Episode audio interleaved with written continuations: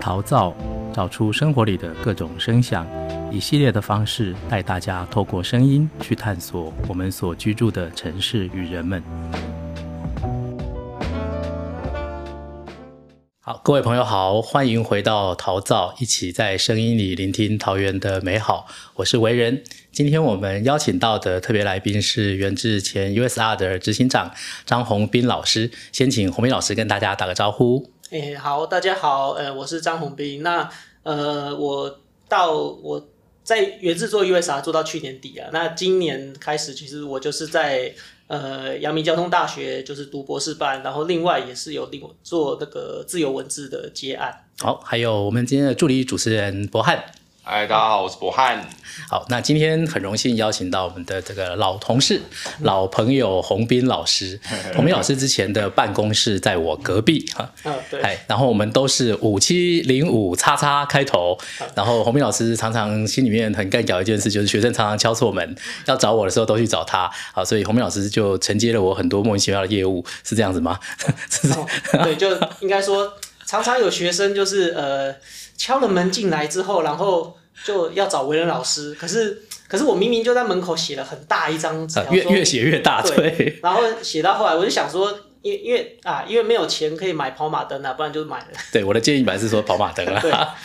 然后已经变后来变成 A 四了，学生都还是眼馋，对。对，都写到 A 四。哎、嗯，所以说你各位啊，大学生是不是在抱怨学生？你各位、啊、大学生啊，眼睛睁大一点啊。好，因为刚刚我们隔壁就是真正它的名称是 USR 大学的社会责任办公室，大学社会责任办公室 USR，那这个其实是我们这几年包括教育部啦，哈，或是整个社会对于大学的一个期待，落成落落实到。现场执行的一个计划。那宏明老师就是我们之前 USR 的负责人。那那我们原制作的 USR 是桃园文化廊道，嗯，对，而且做得非常的有成绩。那我想是不是就请这个宏明老师先跟我们聊一下？比如讲 USR 这样一讲起来，大家好像不太知道它是什么东西。嗯，那再来，我们原制在 USR 上面，那就是您之前执行的这个计划，那它的特色还有它有趣的地方有哪些？嗯，好，呃。其实，呃，USR 其实它就是一个缩写啦，嗯，其实就是所谓大学社会责任实践这个计划，嗯。对，那呃，这个计划其实一开始是，呃，它其实是来自我们另外一个很熟悉的概念，叫做 CSR，嗯，就是所谓的企业社会企业社会责任。对，那所以就只是把企业把它代换成大学。对，那呃，其实其实教育部他在他当初在就是在规划这个计划的时候，其实其实他的最初的目标是想要说，呃，因为因为大学啊，其实高等教育的这个单位，它其实拥有很多的学术资源，那呃这些资源其实不应该就是被我被其实被很多人说所谓关在象牙塔里面这件事情，那所以呢，呃，希望可以让这些学术资源呢可以。呃，投注到比如说学，呃，可能就是大学附近的社区里面去，然后帮助社区做发展。因为然后也刚好，其实刚好搭上了另外一个现在很流行的一个概念，叫做地方创生。嗯嗯。对，所以就变成说，哎，USR 就常常跟地方创生就是结合起来了。嗯、那呃，教育部做了这样子一个计划之后呢，其实就是每年让。呃，每年都会拨一笔蛮庞大的预算，然后让各个学校，呃，依照自己的兴趣或是专长，然后来规划要做什么样的计划，然后呃，把它投注到社区里面去。那在经过了教育部的审核通过之后呢，其实就会有一笔经费这样下来，然后呃，每一期可能是两年，可能是三年。嗯、对，那像现到现在已经是所谓的第三期了。对，那。呃呃，在元智的话，其实之其实之前呃，在去年之前啦，那元智是有三个 USR 计划，对。对，那呃，那我做的桃园文化廊道其实是其中一个，那呃，它的属性主要是文化永续，其实就是所谓文化推广的部分，嗯、那呃。主要申请的单位是通识教学部，对对，所以就是我们呃几位通识的老师，然后加上当时的梁佳琪主任，这样一起推起来的。对，那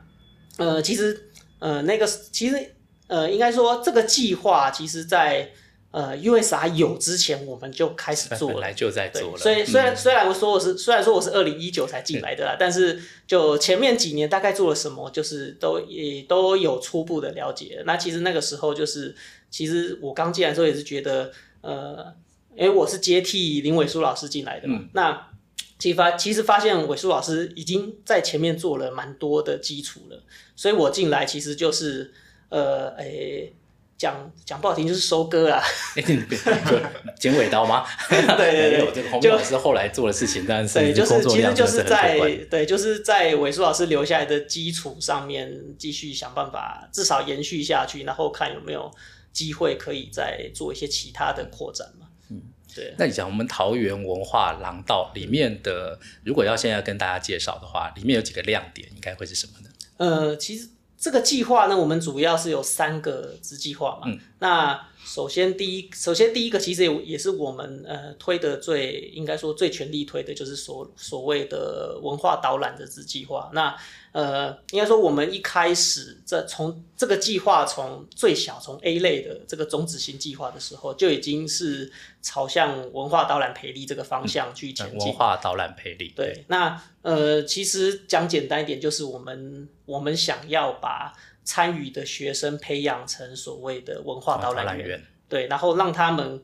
呃借由就是借由这个机会认识在地文化之后，那不仅认识，他们还可以呃用自己的方式把它介绍给其他人，嗯、对，就变成说呃，光是老师在推广文推推广在地文化。嗯，感觉好像不太够力。那呃，变成说，如果是由老师教给学生之后，学生还可以借由自己的力量再传播出去的话，嗯、其实我觉得是更有意义的事情呢、啊。嗯，对啊。那这个是就是文化导览之计划的部分。那再来第二个呢，是所谓的呃填调记录的子计划。那其实其实填调记录跟文化导览它其实是一体两面啊，就是我们要在把。呃，在地文化介绍给大家之前，其实就是要先做一些填调跟记录，嗯、然后把这些东西汇整起来之后，我们再我我们再传播出去嘛。对，所以呃，这个计划呢，其实我们就其实我们跟校内另外一个呃。应该说跟校内另外一个单位合作，其实就是所谓的资讯学院的资传系。对，我们就跟资传系一起合作，因为他们因为他们的专长其实就是资讯传播嘛，所以呃，就我们就可能透过比如说摄影啊，或者是录或者是录制影片这样子的事情，然后呃，除了做了除了帮在地的文化做记录之外，也可以借由。比如说借由照片或是借由影片的方式，可以再传播出去。嗯、那第三个子计划呢，是所谓的嗯，诶、欸，扎根共生的子计划。嗯、那其实其实我们这个子计划是就比较类似是所谓的地方创生。嗯，对，那其实就是我们。投入到社区去跟社区互动的部分，那其实这个部分呢，其实其实博汉更熟啊，因为他就是实际。感谢大家，就是我。对对啊，就是博汉他就是实际实际投入的这个子，应该说这个子计划其实主要就是我们是以他为主力啦，那我们就在。呃，学校附近的萧里社区就设置了一个据点，叫做“做伙共同工作空间”嘛。对，那就是博汉在那边蹲点。嗯，那其实我们透过这个据点，其实在在社区里面做了很多的事情啊，包含就是我们把我们最主要就是把很多的学生带到社区里面去，然后他们可以经由这经由这个据点去更认识社区，然后我们可以帮社区做更多的一些事情。哎、欸，那这样我要请两位来一起来聊一下我们主蹲的那个点，萧里。那你会怎么样去谈消理这样的一个社区的特质？还有这边蹲要蹲多久？有蹲出什么样的感觉来？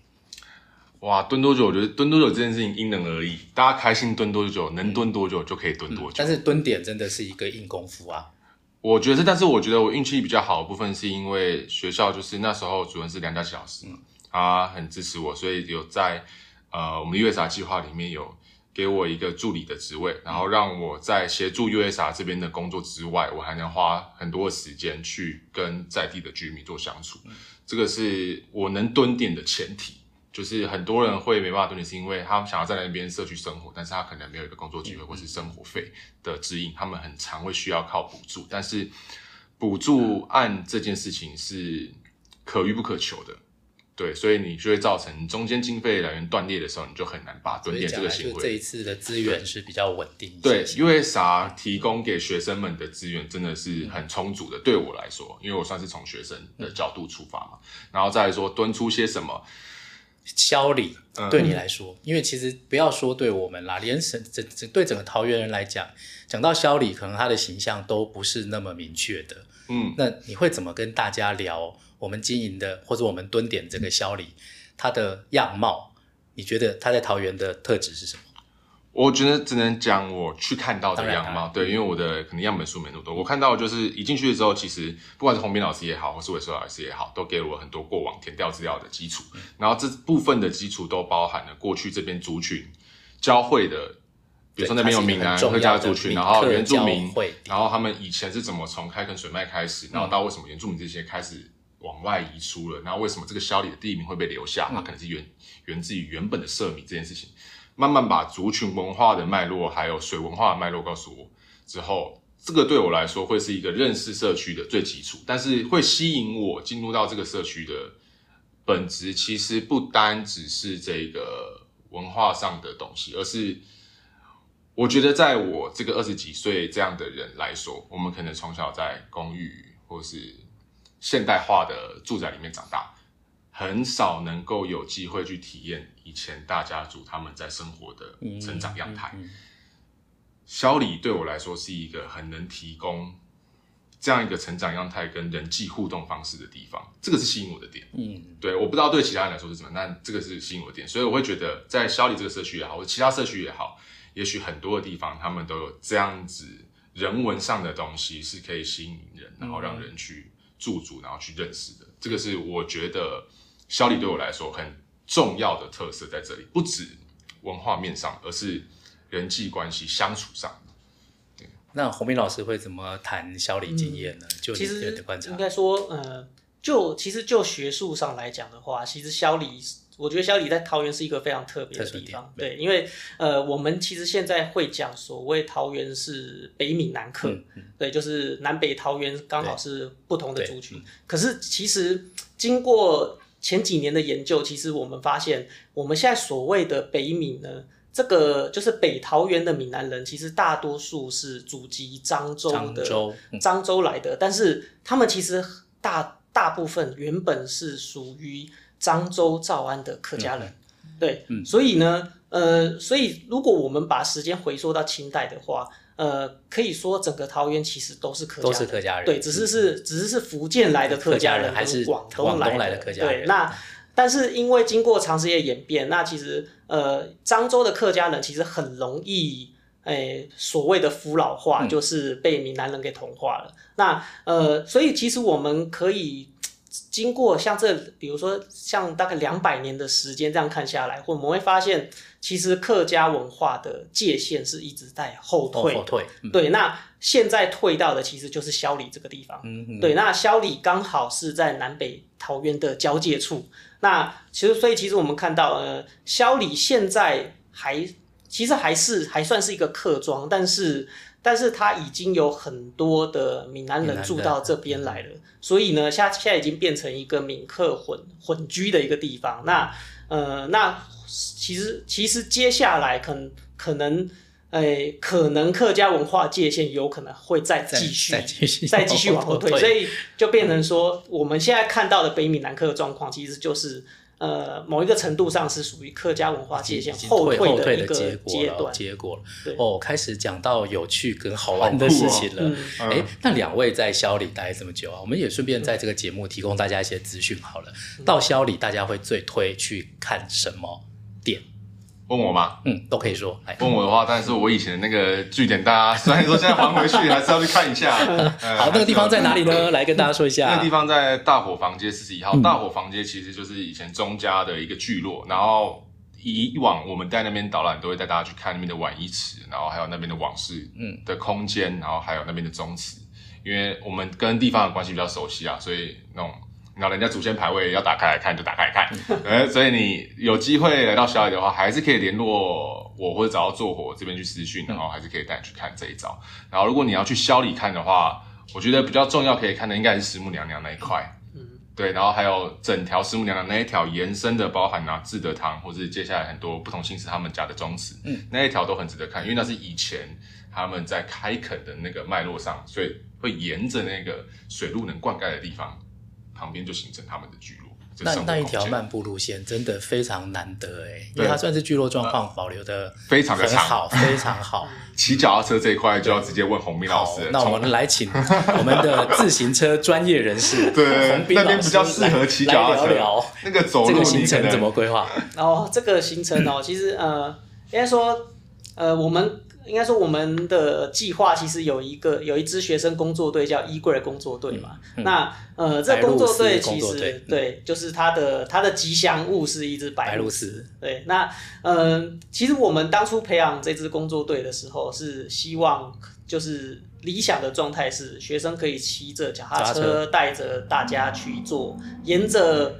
桃园文化廊道这条线去做导览。那其实，所以我们。所以其实我们一直以来都有一条所谓在廊道里面的自行车道的路线。嗯、那呃，这一条路线其实桃园市政府他们也有规划出来了。其、嗯、其实他们的名称叫做所谓的萧里阳光铁马道。铁马道对。对，那呃，但它它大它大部分其实路段就是沿用原本的呃乡间小路把它串联起来了。那呃，所以其实从原治出发的话，我们其实就可以沿着呃，沿着这个中立台地跟桃园台地的这个交界处，界对，嗯、这这道坎，那我们大概就是沿着坎下，然后一路往南前进。嗯、对，那最最远我们是目前是可以到萧里大池这个地方。嗯、对，那萧里大池这个地方呢，我在。其实我的其实我的课就是我我有一门通识课嘛，就是客家与台湾这门课就有一个学期曾经带学生骑到萧里大池，不知道学生可以吗？老师你要先讲这个。对，那经过了那一次的实际的体验之后呢，就是 有一点小挑战的距离。对，就是我诶、嗯欸，所以我所以我都所以我现在都会把萧里大池称为世界的尽头。对，就是可能跟听众朋友分享一下说，说骑这样骑到小李大池。大概是多长的？呃，从从元智出发，然后如果我们不插去外面其他地方的话，嗯、到萧里大池其实大概就是，其实大概就十公里出头而已。嗯嗯、对，其实不会很远。对，讲真的是不会到骑不到的地步啦。嗯嗯、对，然后只是说去的时候是。呃，稍微有点上坡啦，嗯、就是因为其实是往内陆前进嘛，嗯、所以那个海拔是有一点往上。嗯、那回程的时候，其实就会感到很明显是会比较轻松一些。嗯、对，对，那只是说，诶、欸，现在的学生就是呃不不太缺乏运动嘛，所以对，所以所以从原治到小野大池来回这样大概呃、可能二十公里出头的这个。嗯这个距离呢，他们就他们就不太行的，因为因为那一次骑完之后呢，真的有同学蛮诶蛮搞笑的，就是呃礼拜天去骑嘛，然后我的课那时候礼课是在礼拜二，啊，然后对，然后他就他就他礼拜二的课就请假，然后那个请假的理由是铁腿。运动伤害，对，持续了三天没有办法恢复，就是他骑这个距离回去休息两天还是不行的。洪斌老师把小李大池设定成那个世界的尽头啊，就就是说，对好，那到小李大池，小李大池这个地方的那个意义又在哪边？嗯、就是把它设定成终点。对，嗯，小李大池应该说，呃，因为其实现在这个铁马道的终点其实大概也是在那个地方了。嗯、那在过去的话，其实目前也没有做新的规划。那对于我们来讲，其实大概也算是大大概也算是到那边是极限的啦。对啊，那。然后再来另外一个，其实另外一个，我觉得小李大池它还有另外一个意义，就是，嗯、呃，它在它在文献上算是就是桃园的第一座皮塘，对，对，所以它是有它的开创性存在，而且萧李大池其实也是，呃，它也是见证了一个地方跟族群的开发史，嗯、因为它是由萧李社的通事，就是、嗯、其实就是他们的首领知母六，对，然后跟呃，来到当地的客家的垦户薛启龙，他们一起合作开开凿的。对，就是那个时候是开先开凿了一条水圳，叫做萧里大圳，嗯、然后为了要储存这条水圳的水，所以再开再挖了萧里大池。对，就变成了一套让让萧里可以很早就水田化的一个水利系统。对，所以它周遭的这个开垦，其实都跟它的水水利工程的先驱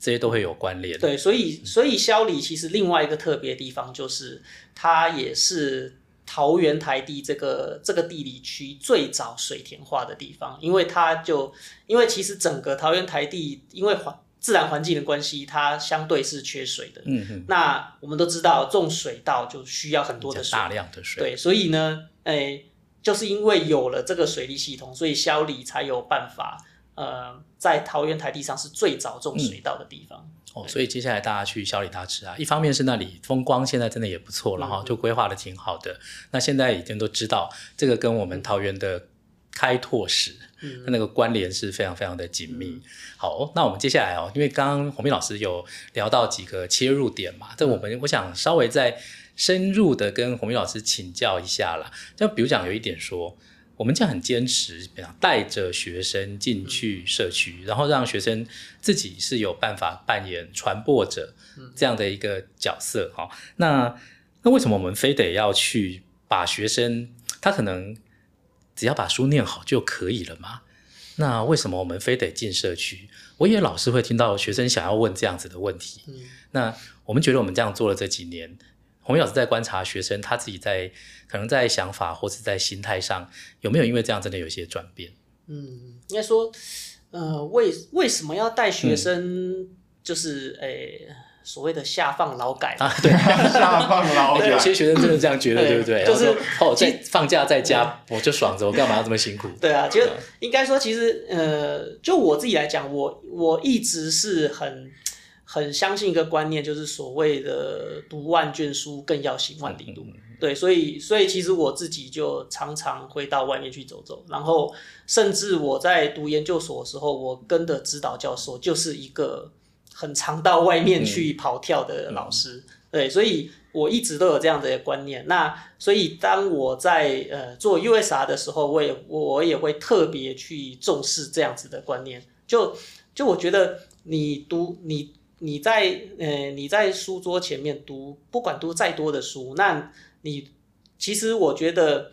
都它的那个效率呢，其实都比不上，就是你亲眼就你亲眼去看到，或是亲自去感受到那样子的一个可能对你的冲击，或是对你的接收，都会有一个比较深刻的印象，或者是或者是你可能才是。真正把你读的书给记到脑子里面去，嗯嗯嗯嗯、因为平常你都只有看，然后你没有实体，很容易忘记。对，可能比如说我在课上可能教教说，比如说客家人的祖先牌位都是所谓的大牌，嗯，就是不是耍大牌的那种大牌，是 是刻了很多名字，就是物理的名字都在上面，对，就是物理上的大牌。对对对，那呃，其实。我们光在课上讲，其实学生学生其实诶、欸，可能感觉很笼统，他他没有一个真实的样貌。但是我们亲自带他去到客家的宗祠里面去看的时候，哎、欸，就看到了，哎、欸，它真的很大，就是物理上的大，嗯、而且还很多面这样子。嗯、对，所以呃，所以学生就会他亲自感受到那个冲击，其实他就会记得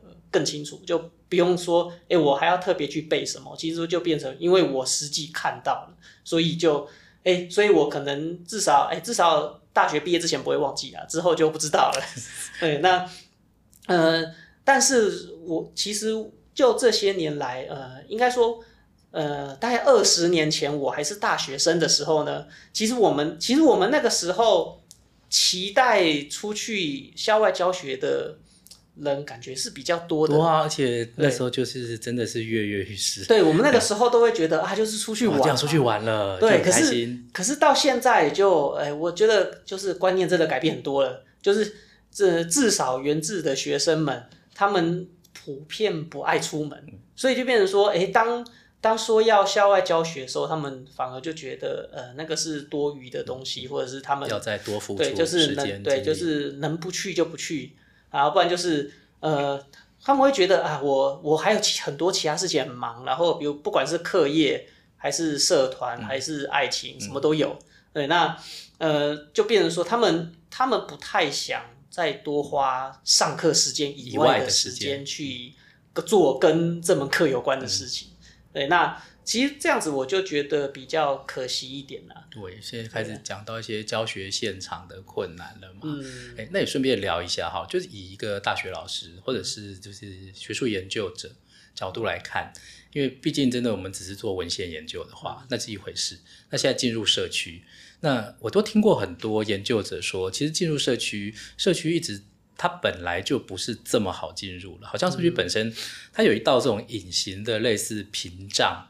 这样的一种感觉了，因为博翰也在社区进去过，嗯、那也是也顺便请两位聊一聊，你觉得社区真的有这么容易？就是说好，今天我大学要做一个计划，我就配合你做这个计划，然后社区就什么事情资源都提供给你，然后就欢迎闪避，欢迎你走进去吗？我听过有蛮多后来在里面跌跌撞撞，其实有一鼻子灰的案例，所以两位从我们大学要进社区这件事情上。你觉得社区跟大学之间的协作模式应该是怎么样会比较理想一点点？嗯，应该说，诶、欸，因为我其实我刚刚就有讲说我是我是剪尾刀的，嗯，对，就是我来我来到原治的时候呢，诶、欸，前面其实都已经打理的好好的，嗯、所以我所以我比如说我去到小李，嗯就是、我们跟小李社区，对，我去到小李的时候，诶、欸，他们就已经很欢迎我了，然后比比如或或者说。我去到龙岗的时候，哎、嗯，清真寺那边也很欢迎我，欸、那就 OK 了。对对对，对。那但是但是我有听我我其实有亲耳听过，就是梁主任有讲过了，嗯、他们当初要进到小里的时候，其实呃那个时候的理事长其实防备心是很重的，很重啊，就是不知道你要来干嘛。对他呃就是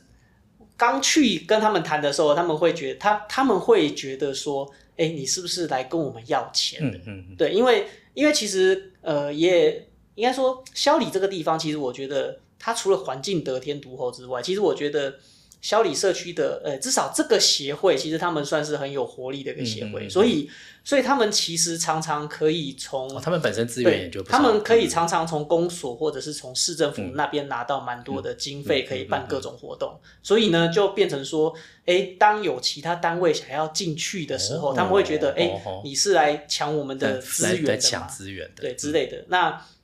呃，再加上其实他其实我们在去的时候。呃，已经有另外一间学校比我们更早进去了。错，对，那一间就在附近而已。有效，对对对，就就是中原大学。对对对，你才是讲了，说这个人家。但但说实在，就我们也没有说要什么竞争的意思嘛。那而且中原确实也在校里耕耘很久了啦。对，那我们其实我们进去。我们找我们琢磨的点，其实跟他们不太一样。好说实在，我们还是有分科系。对啊，对啊。那但所以说，呃，就小，所以小，所以小李，其实我觉得他们，他们真的也，我觉得从这种这个角度看，其实他们也蛮幸福的，因为因为其实很少有一个地方有同、哦、同时有同时有两间大学在那边做 USR 或是进去合作之类的。嗯，对。那那所以洪明老师觉得算是对你来讲，你算这边算是顺利吗？嗯、对，就是因、嗯、就是因为前面都已经有基础了，所以我去的时候，哎、嗯，就感觉好像没有任何的阻力。但是至少就我听到的，一开始去的时候，其实我们是呃有一点，就是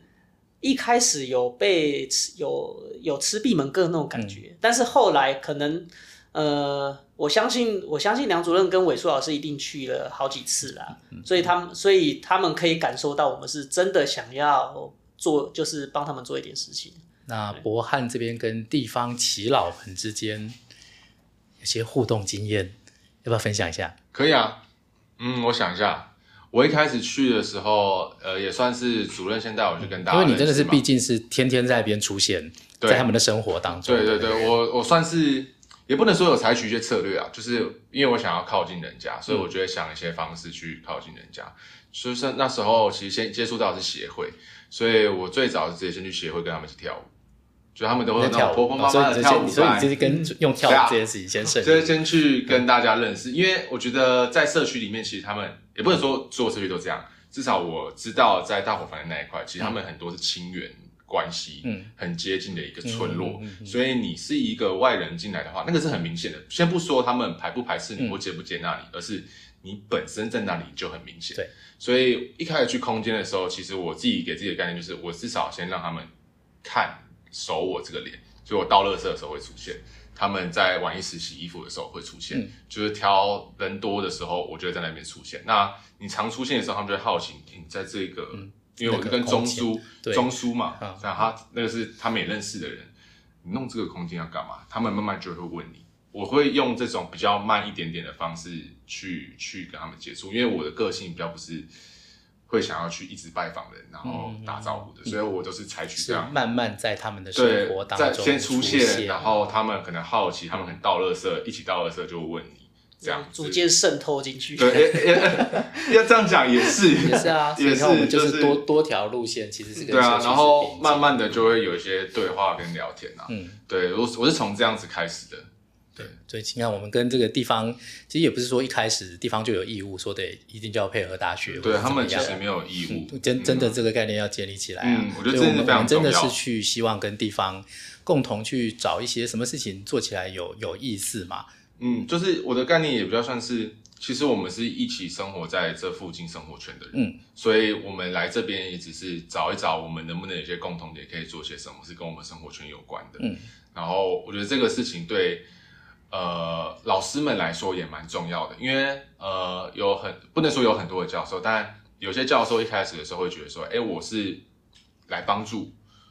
这边做些什么，会带着这样的想法。对，但是我实际上去接触社区的时候，会觉得他们其实不需要，对他们并没有需要，或者是公部门会觉得这个社区需要帮助，他觉得他们这边只有农业景观，只有什么没有发展性，你需要帮助他做一些新的产业。但是我实际进去之后，就会觉得说。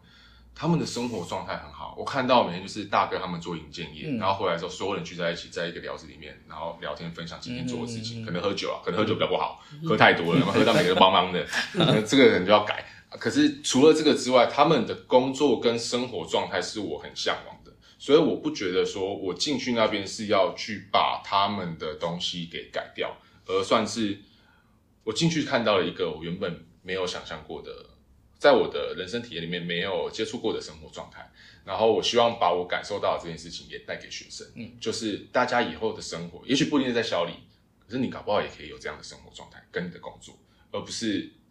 在我出社会之后，我觉得。只有只有一种，我就是有一些，我就是上班完可以选，上班完之后，我可能也只能回家。啊，这博汉在那边讲到一个重点了，因为我们也想趁这样一个机会跟大家讲说，像 USR 计划绝对不是说我们一个大学高高在上，然后我要进去帮助社区，或是引导社区，反正是倒过来说，社区它提供了很多对大学接下来自己的发展的想象。嗯，或是大学生接下来自己对人生的想象，这应该是互相、互相、互相加成的，甚至是社区可能会教教给我们东西会更多。对，就是其实从另外一个角度来看的话，其实变成是说，比如说我们大学去找了社区来帮忙，然后等于社区像是在大学开了课一样，让学生去修课这样。毕老师这样就讲就很对了。嗯，对，其实那个精神应该是这个样子的。哎，讲到开课啊，那因为洪斌老师有开一门那个客家与台湾，嗯，对，而且也开了好一好一好一段时间了，哦、对对。然后洪斌老师因为现在自己也在阳交大在读客家所的博班，嗯、就是他一直就是一个客家研究者这样的一个专业。嗯、那洪斌老师觉得这一门课啊，比如讲客家这个专题，嗯、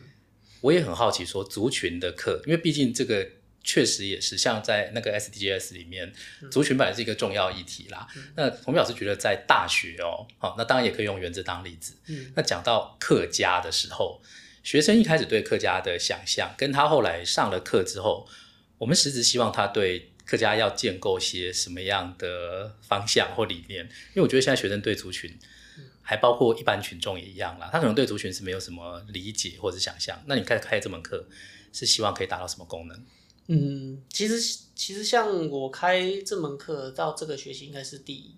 第八个第八学期第八个我要补充，对对对我有听过老师在 complain 学生说，就学生就是在那个报告上写说、嗯、啊，我他妈是台湾人，你现在问我说，干我到底是什么族群，还要去查族群、嗯、什么意思？因为有些课程，因为课程课程设计里面有这样的功课，对，对，对同学们可能才十八岁嘛，我就想请鸿铭老师来谈一谈。就是所以其实像这几年呃，在这门课之中感受到的啦，其实就大，其实大概就是，哎，其实。我觉得我的年纪啊，现在四十岁，刚好刚、嗯、好是一个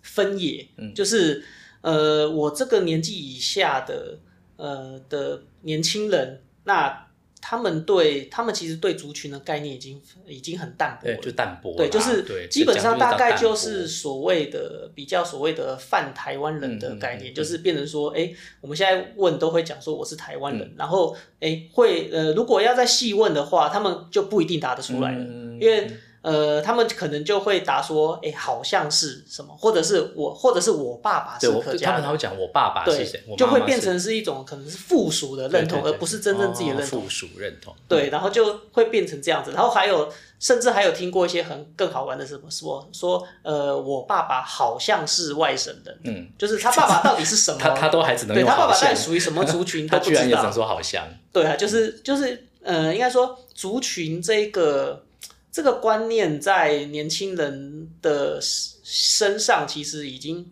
呃很不明显了，嗯、因为他们其实都不太在意这件事情。嗯、但我但我觉得应该说，我开这门课其实呃也也不是说刻意挑起什么族群纷争之类的，嗯、但因为所以其实我每所以其实我每次每个学期开始的时候，我都会特别强调说，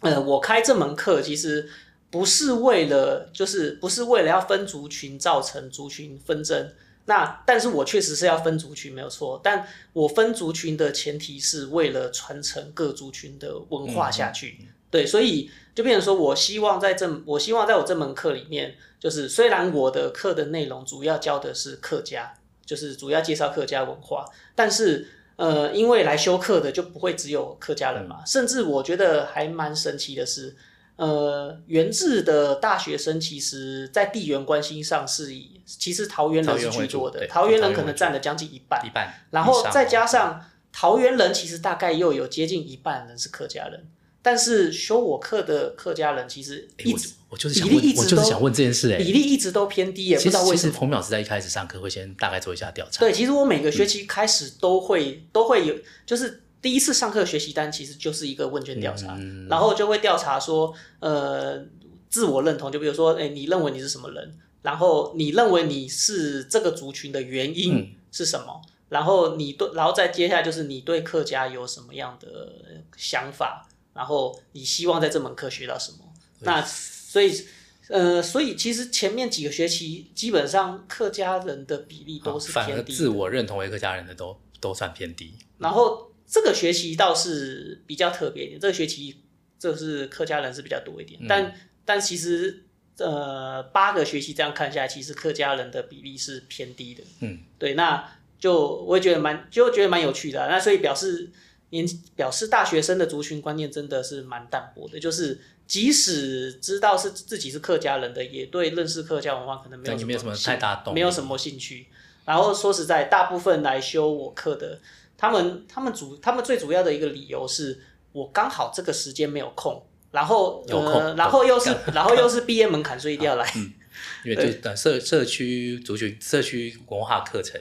呃是毕业的一个基本门槛啦，嗯、所以他们就会来修。对，然后就变成呃、欸，有时候看到蛮有趣的，比如说有一个学期可能就是呃，大概有大概接接近一半的学生都是哎、欸、都是电机系的，然后所以就大概大概就可以大概就可以推测出来他们。刚好电机系这个时间是没课的，哦、所以他们这个是好透透露出他们系的对他们可能必修必修课刚好课程分布，对必修课可能刚好就不在这个时候，嗯、所以他们就会来修这个课。哎、嗯，我还知道那个洪明老师啊，之前在这个环岛的时候啊，嗯、还规划出那个客家的环岛点。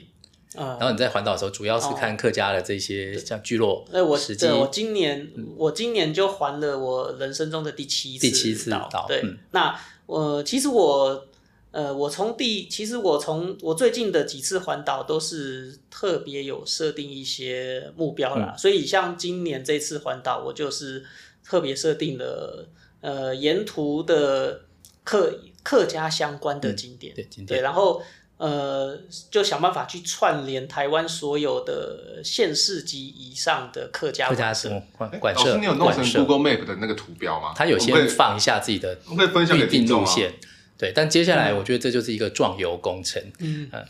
对，就是我有啦，我有画，我我其实有画那个路线图出来。那洪明老师要不要先跟我们聊聊？比如讲桃园新竹地区。苗、嗯、好，那我们要把苗栗国好苗栗国放进去。好，桃竹苗的客家，你印象当中的，比、嗯、能跟大家推荐的客家场馆？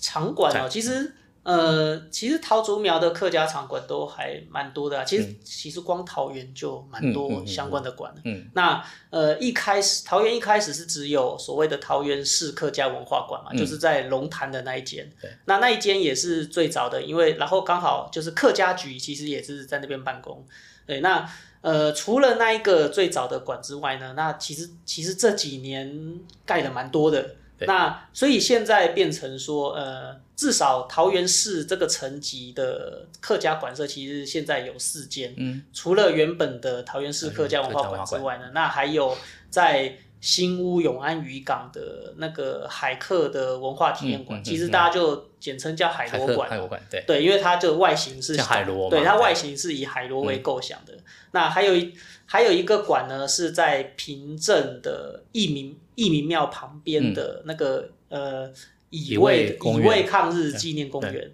对，那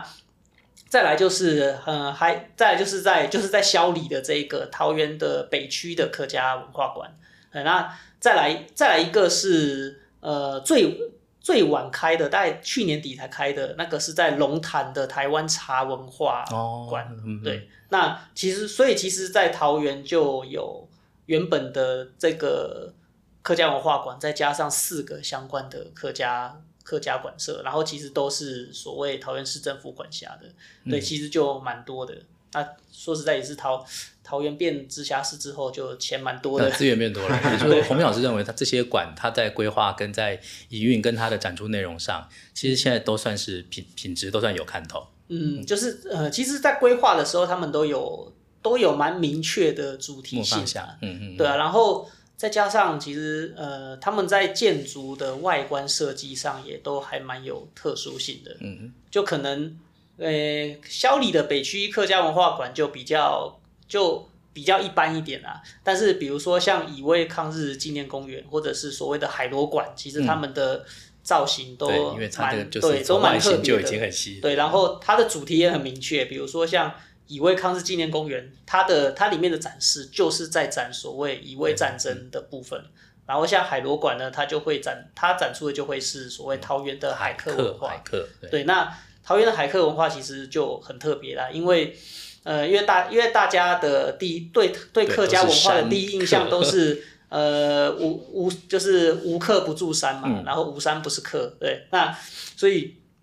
嗯哎，呃欸，那个。就突然觉得，哎、欸，怎么海边也有客家人这件事情？对，对啊，那所以呃，在台湾的话，呃，大概对住在海边的客家人，其实不是只有，其实不是只有桃园有，但是桃园这边呃，算是最最突出的，然后也最有明显特色文化的嗯的部分对。好哦，你看是这样，嗯、洪明老师接下来啊，这个如果可以帮我们。嗯但好像我们就把责任推到洪明老师身上。那 Google Map 地图先丢出来。就是因为洪明老师他就是有这样子的一个计划嘛，这个这真的是对我们来讲，算是指出一条可以连接整个台湾，包括以客家主题，好，包括馆舍或者是聚落，或者是客家的这些史迹啊，那可能我们整个台湾的客家的轮廓，那就会看得比较明显。那洪明老师现在因为真的就身为一个专业的客家研究者，那。洪老师会不会透露一下，接下来你对客家的这个主要研究方向，你对什么是特别有兴趣的？嗯，说说实在，其实我我我是今年九月才进博士班的啦。嗯、那诶、欸，其实我其实我还没有什么决，就是已经决定好的研究方向。嗯，对，因为呃，我我进其实我进来读博班的初衷就是想。想要学更多东西啦，所以暂时没有什么研究方向的问题意识，但是但是会有，但是就有想对，但是就是现在想要走的那个方向是想要走所谓可能桃可能桃竹苗台山县地区的原客关系，原住民跟客家族群的关系。那就还真的就要讲到我们的家乡，嗯、我们跟跟洪明老师很荣幸，很多左洞音哈，哎哎都是竹东客家人哈。嗯、那讲到那个台三线，其实那个还真的就是一个开发史的前缘啦，嗯、因为它就是跟这个原住民之间，嗯、我们开发再往前进，那等于就到侵占了原住民的生活空间，好、嗯，然后在这条沿线上，其实就发生非常非常多的事，对，所以洪明老师真的是想要去，哎，那个大概是会。落在哪一个时段？如果讲研究时间时间的话，时段哦，嗯，嗯，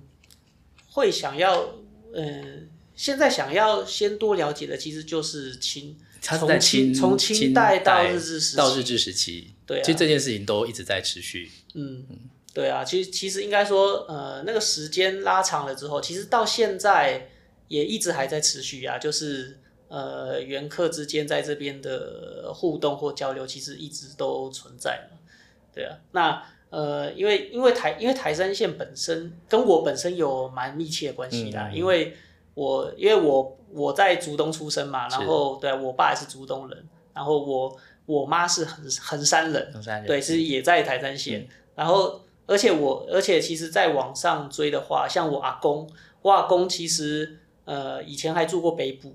对，所以那北部也在台山线上，上对啊，所以所以其实就是变成哎、欸，新竹的靠山的台山线这一带，嗯、其实对我来讲是一个呃，就是一个故乡的感觉。嗯，对啊，那呃，因为其实我硕，其实我硕士论文写的是宜兰的南澳这个地方。那呃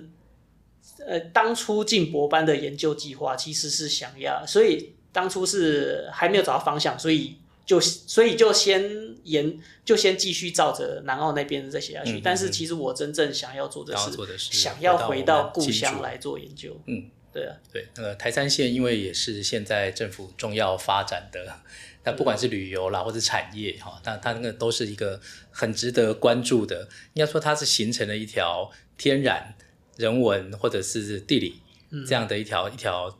行进线或者是交界线，嗯嗯，所以也请大家呃可以好好的来我们这个台山县，嗯、来不管是旅游或是观光，或是来进进驻，然后看一下我们台山县沿线啊发生的这些有趣的事情。好，因为刚刚其实我们都隐隐约约在干掉学生了。刚刚进来之前呢，因为大学老师们之间啊、呃，对，有很多心情要抒发，所以我们刚才还没有的节目还没有开始之前，我们就已经先抒发了一番。现在是要在节目上抒发的意思吗，老师？呃、就是。我也想说，顺便最后就来请洪斌老师来聊一下。你看，把我们上课都上这么久，而且底下学生都坐在那里。好，那对年轻人来讲，那客家这个东西，那既然他们在讲说，那都是我爸爸那一代的事，或者我祖先那一代的事情了，那我自己是不是客家人？那我又没有讲真的哦，那我可能又不像原住民，因为我我的身份不一样，可能我有加分。虽然讲这个东西太过很很现实啦。但是一个，一个保障，对，但是一个客家的认同，对一个年轻人来讲，你觉得对他的生命会发生什么样的影响？要跟年轻人对话。对我自己，嗯、对我自己的客家认同，嗯、其实我觉得对我蛮重要的。嗯、那对一个现在可能他刚刚念大学十几岁，他他为什么要去寻找一个客家认同，或者理解别人的客家认同呢？嗯，说说实在，我也应该说我我也很。我也很难帮他们，嗯，当然讲讲出这个答案了。对，就是变成说，哎、欸，对，对于现在的大学生来讲，到底自己到底自己的族群认同是什么？嗯、到哎、欸，有那么重要吗？因为因为其实我我的课程的学学习单确实就有学生写过说，呃，我我上我在这门课学到这些东西，其实嗯，其实对我来讲没有什么帮助，因为他因为那不能帮助我以后赚更多的钱。他就直接写这么白，对，他真的，他真的就写这么白，嗯、因为他就是，哎、欸，我忘记他读什么系了，但就是理工学院的，嗯、所以就变成说，对他来讲，专业科目才是才是让他在未来有更呃可以让生活条件变更好的一件事情，所以族群认同对他来讲反而是不重要的，对，那呃，这个这个我就觉得应该说。这个我们会，我会觉得在台在台湾文化的传承上面会有一些危机啊。嗯、对，就毕竟我们的传统文化，诶，到到了这到了这一代人的时候，诶，他们他们都他们都不怎么关注了，也不也觉得不重要了。那以后可能就传不下去了。对，所以所以其实呃，我会希望在我的课上可以唤起学生们的族群认同啊。那因为你要先唤起了族群认同，他们就是你才有你才有机会下一步做的事情，就是去去呃，至少可以先了解自己的文化。那你先了解自己文化之后，再才有可能再去做传承，就变成说，其实其实我以前也是有有有点有类似的这样子的过程，就是呃，我因为从小其实就在。呃，大部分都是客家人的环境之下长大，嗯嗯嗯，所以其实我一直到大学才才发觉，哎、欸，原来身为客家人其实是不是特别的，因为呃，大我发现我的同学，哎、欸，都是就是大部分是所谓的其他族群的，尤其是闽南人居多。对，那所以呢，一直到大学我才知道，我才知道自己身为客家人是特别的。那但说实在，我那我在那个时候也只有。血缘上是客家人而已，对，对我那个时候觉得，就因为我我觉得一个族群的身份，其实我觉得有两个部分啦，一个就是所谓的血血缘的基因，然后还有一个是文化基因，文化认同。对，所以我我我真正觉得我变成一个真客家人，就是就是除了血除了血缘以外，还有所谓的文化基因，是其实是其实是要到我。到我研究所毕业之后，我的第一份工作刚好是做客家研究的助理。嗯、对，对，那其实其实我就蛮感谢，就是我第一份做客家研究助理带我的老师，因为因为他让他提他给我了这些机会，去让我持续接触自己的母文化，所以让我觉得自己才像是一个客家人。所以这样一个契机，是因为在。毕业之后那一份工作，对啊，对啊，因为我知道洪毅老师是历史系毕业嘛，嗯，那在过去的历史教育里面，可能有有些有读过历史系或者文史相关的朋友，大概比较知道，就是在那样的一个大叙述或是历史系习惯的学术研究视角之下，那台湾其实本来也就是比较弱一些，那更不用讲说叫到到客家研究，嗯，那你自己在历史系里面受到的训练。有办法在里面找到族群认同这样子的研究方向吗？还是这纯粹是因为后来人生经历有这样的机遇？嗯，其实我其实我觉得，呃，到底到底是到底哪个是因，哪个是果，可能还需要讨论。嗯。因为比如说，呃，我会进历史系，其实就是因为对历史、对文化有兴趣。对，所以就其实因为本来就有兴趣，所以进去了之后，自然就会。想要去追寻那个追寻追寻想要的那个那个部分，比如说就像是呃了解更多自更多过去的事情，或者是自己的族群文化认同这样子。对，所以呃，但但现在我觉得，我觉得现在很多很多学生他他选择自己读的系，嗯，呃，就是要我这件事，就对，就就我觉得他们其实很多不是因为兴趣。而去读这个系的，而是而是哎，刚好分数到了。嗯、我听到很多说法是，哎，刚好分数就到了，所以我来读这个系，对吧？所以像现，其实像现在我在阳交大，呃，看也看到类似的现象，因为因为我在的是客家文化学院，嗯、其实它很明显，就是它就是一个专门做就是研究客家文化的地方，但是。但是进到客，但是进到客院的，对，进到客院的大学生，就是比如说像人社、人文社会学系的大学生，他们他们很多其实也不是真的因为对客家有兴趣，对，然后才来的，就很多真的是因为分数就是考到这边，然后就来的，对，那，呃，所以我所以我会觉得，呃，学生自己本身。的想法跟其实跟我跟我们以前就就已经不太一样，就已经差很多了。那还真的就得看他在大学四年里面有没有像我们这样子的机遇，嗯、让他愿意再投投投注投注心力，嗯、走这条路走下去。嗯、对啊，现就是现在看到这样子的同学，其实确实是属于少数了。对啊。对啊，所以我们这个其实整个高教环境因为变化的非常非常快啦，嗯、就不管是我们课程设计或者老师自己本身，好像都得先逼自己去思考一下这个问题，好，然后带着学生去做实践的这个场域。但我还是真的很希望，呃，不管是我们的听众，或者是真的有在听我们的节目的年轻朋友们，哈，就是好像实践跟走路跟沉浸这件事情，就像洪明老师刚刚讲的，自己有感觉到这件事情还是最重要的。有时候问题也是在。感觉当中才会才会发生嘛，嗯、啊，这个并不是说老师丢给你个功课，那你就照着功课解决就就结束了。嗯、好，那我们今天真的非常感谢洪明老师，那可以来跟我们从自己的 USR 的经验聊到自己的研究经验。好，那最后我不要放过洪明老师，我们来快问快答一题，嗯、快问快答，不准多想。你觉得中立跟桃园是两国吗？是，为什么？哎，文化上就不一样。好，你是哪一国？哎，客客客家人只能选中，只能选中立国。好，那洪明老师是我看到这个表态的最快，而且毫不疑毫毫无疑问的一个，因为文文化跟语言就是两国。好好，那当然我们还是希望，不管是桃园人跟中立人都收听我们的桃造。我们没有引起纷争，陶造没有分这个的哦。好，对，我就一样一样恢复到我最初讲的论述。对，对我开课。分族群不是为了要造成纷争，而是没错，而是为了要帮大家可以找到认同，可以传承文化。嗯、而且闽客交界线是一直在移动的哦，它是一个历史的变动 动态结果。好，我们今天就在、呃、我们今天就在这么安全的答案之下 结束我们今天的访谈。好，那我们就感谢洪斌老师啊，谢谢博翰，我们陶造下期见，拜拜，大家拜拜，拜拜。